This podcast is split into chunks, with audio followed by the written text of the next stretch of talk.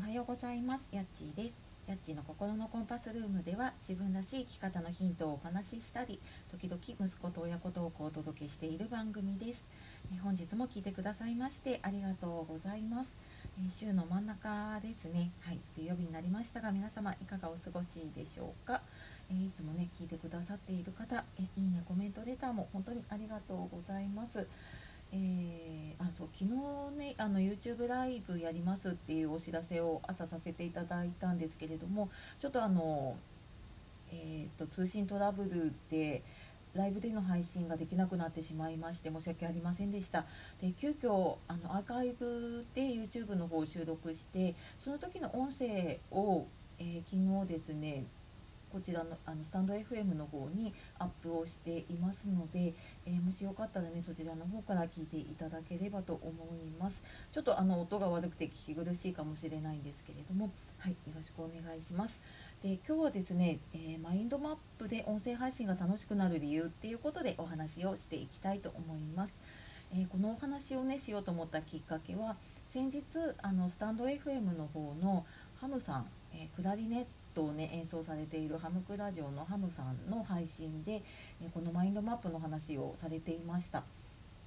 でそこで紹介をされていたマインドマイスターっていうのをちょっと使ってみたらいやこれがねすっごいなんか久しぶりにいいものに出会ったなというかあなんかこんないいものというかこんな便利なものがあったんだっていう感じでちょっと感動したので、えー、配信を撮らせていただきました。でマインドマップ多分ね聞いたことある方とか見たことある方がね多いと思います。で私もなんか以前に、えー、書こうと思って「ザ・マインドマップ」だったかなトニー・ブザンさんのね書いた本を買ってで一時ちょっと手書きで書いていた時があったりあと他のアプリをね、えー、X マインドとかシンプルマインドだったかないくつか使ったんですけれどもなんとなくちょっと自分にはうんなんか使いにくいなって、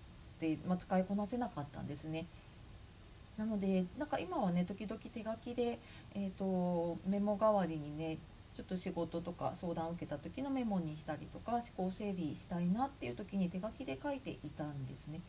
であのなんでねマインドマップがいいかってそのマインドマップの本私もちょっと久しぶりにねあの見てみたんですけどやっぱりその脳のメカニズムに合っている、まあ、その名の通りですけどねマインドマップってね。あのその脳の、えー、メカニズムその細胞がね脳の細胞がいっぱいあってそれがこう結合していくっていうその、えーと、本当にその形を表したものが、え、マインドマップになっているのでその放射状に思考していくっていうのがやっぱり理にかなってるんですよね脳の仕組みに合ってるんですよね。っていうのとあとはあの右脳と左脳がバランスよく使えるっていうことで左脳ばっかりだとその数とかね論理とかばっかりになってしまうので私もよくあの箇条書きでいっぱい書いているとそこから何か考えが広がるっとか何かアイデアが浮かぶっていうことが少なくてちょっと思考停止しちゃうことがあったんですね。でこれはどうしたものかなと思っていてでその時にやっぱり右脳ってその想像力だったりとかあの全体性を見るゲシュタルトだったりとか、まあ、そういうのがあるんだけれどもそこを働かせるにはやっぱりそのなんか箇条書きだったりとかねただのメモだけじゃダメでその脳の仕組みに合ったような形でね、えー、放射状に広げて書いていくことでやっぱり右脳も使えるので新たなアイデアとかがすごく出やすくなるんだなっていうのを思いました。でえー、マインドマイスターっていうのをね初めて使ってみたんですけれどもこれ、あのー、何がいいかっていうと、えー、アプリで使えるんですけれどもねあのやっぱパソコンでもスマホでも使えるのでいつでも書けるんですよね。っていうのがすごくいいなっていうのとあと直感で操作できるっていうのかな。よくこうアプリの使い方を見ないととか、えー、ちょっとなんかねあの解説が必要なものとかだとなんか面倒くさくて使わなくなっちゃったりとかありませんか？でなんかそういうのがなくってもう直感であの項目を増やしていったりとか移動するのも、えー、もうドラッグして動かしていけたりとか色つけるのとかもあここかなって思ってやっていくと色をつけられたりとかするのですっごいなんか使いやすいですね。であとはあの最初はね無料で使えるっていうのもすごくいいなと思いましたもちろんね機能は限られていてマインドマップも3つまでかなになっているので私はとりあえずで今ね無料で使っているのであの作ったものをスクショして自分でねあの他のメモのアプリに保存したりとかあとはあの ToDo のアプリを ToDo のえマインドマップを1個作っておいてでそこからさらにこうマインドマップ広げていくっていう風な使い方もできるのかなと思ってね今やっています。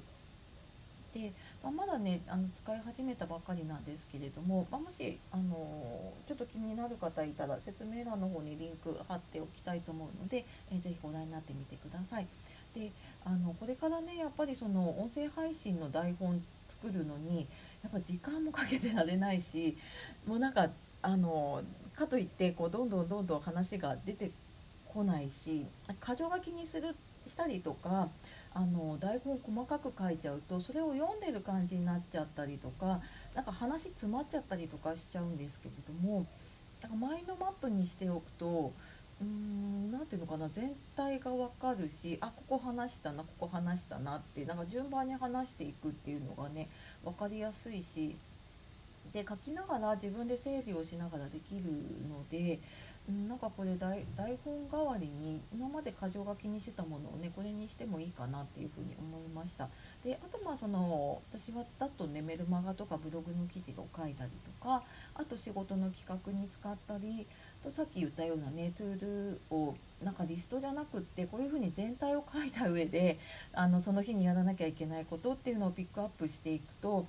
なんかあの漏れがなくなったりとか なんか自分の中でんなんかつながりが見えてきたりとかねするのでなんかそういう使い方もいいかなっていうふうに思っています。はい、ちょっと長くなってきたんですけれども、えー、今日はマインドマップで音声配信が楽しくなる理由っていうことで、えー、そのね脳の仕組みに合ったもので、えー、メモをね取っていくことでなんかより効率よくできるよっていうお話をさせていただきました。はい、今日も最後まで聞いてくださいましてありがとうございました。では素敵な一日をお過ごしください。やっちがお届けしました。さようなら、またね